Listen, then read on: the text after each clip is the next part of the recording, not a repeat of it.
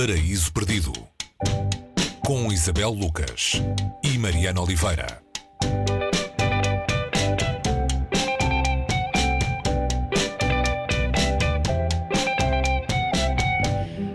Estado Selvagem, da norte-americana Roxane Gay, eh, é o título que somamos hoje à estante do Paraíso Perdido.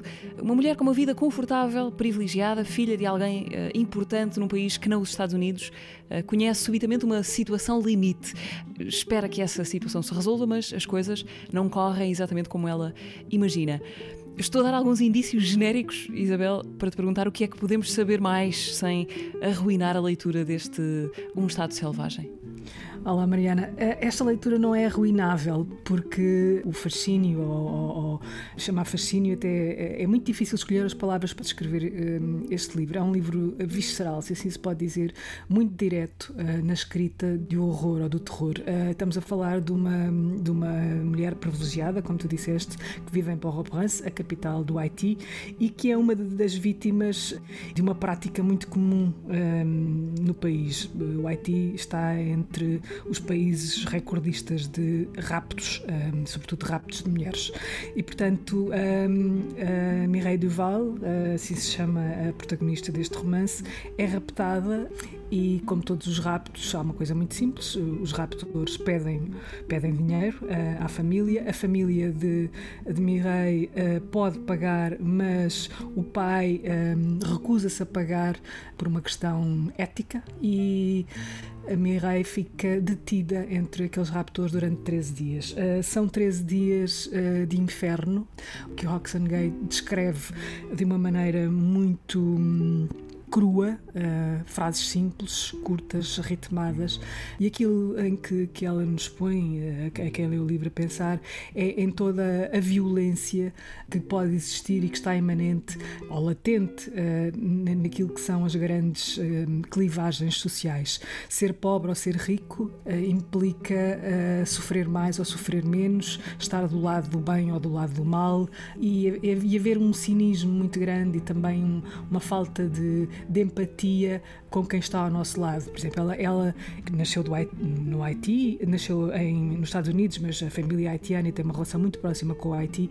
Um, falava que só muito tarde uh, percebeu que havia uh, miséria naquele país. Portanto, isto, mesmo que haja uma casa milionária ao lado de barracas feitas de, de lata, uh, com puxadas um, para se ter eletricidade, para se ter acesso a tecnologias, e ela, há uma rua em que ela descreve tão cerrada com esses fios que mal se vê a luz do sol durante o dia. Portanto, estamos uhum. diante de um livro que nos interpela naquilo que há de mais incómodo, se assim se pode dizer, e violento.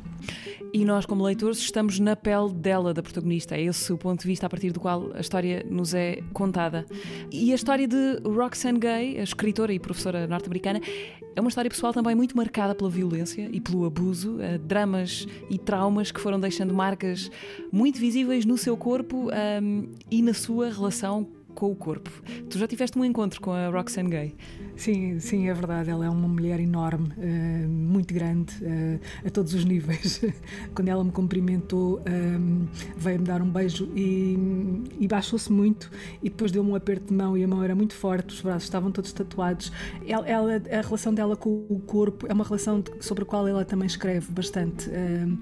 Este é um livro, é um livro sobre o trauma e sobre como é que se pode sobreviver ao trauma ou não, ou, ou viver apesar do trauma, conseguir viver apesar do trauma. Foi isso que Roxane Gay fez. Ela foi vítima também de violência, violência sexual e, e portanto, um, isto está aqui sem nunca, sem nunca uh, se perceber que ela foi. Uh, ela sim, simplesmente se percebe que há aqui um lado um, de quem conhece uh, o horror, e, mas, mas este livro depois também tem outro lado. É este livro não fica por aqui, ou seja, não temos só o horror, porque ela diz que, uh, nessa conversa que teve comigo, uh, diz que assim escrevo sobre coisas muito negras, muito, muito sombrias, mas adoro contos de fadas. De sublinhar também que, que esta autora, Roxane Gay, é, é uma das grandes autoras neste momento de, de, das Caraíbas. Ela, ela reclama para si as duas nacionalidades, a norte-americana e a haitiana, e escreve muito sobre a condição da mulher e, a, e a, tem um livro curiosamente chamado Bad Feminist,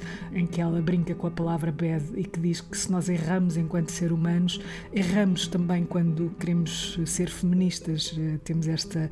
cometemos erros, eh, sendo que a ideia não é que os homens se sintam castigados ou se sintam culpados por existirem, é reclamar que as mulheres tenham direitos iguais e é isso que ela faz muito nas redes sociais, é muito ativa no Twitter, escreve ensaios nas grandes revistas e nos grandes jornais norte-americanos.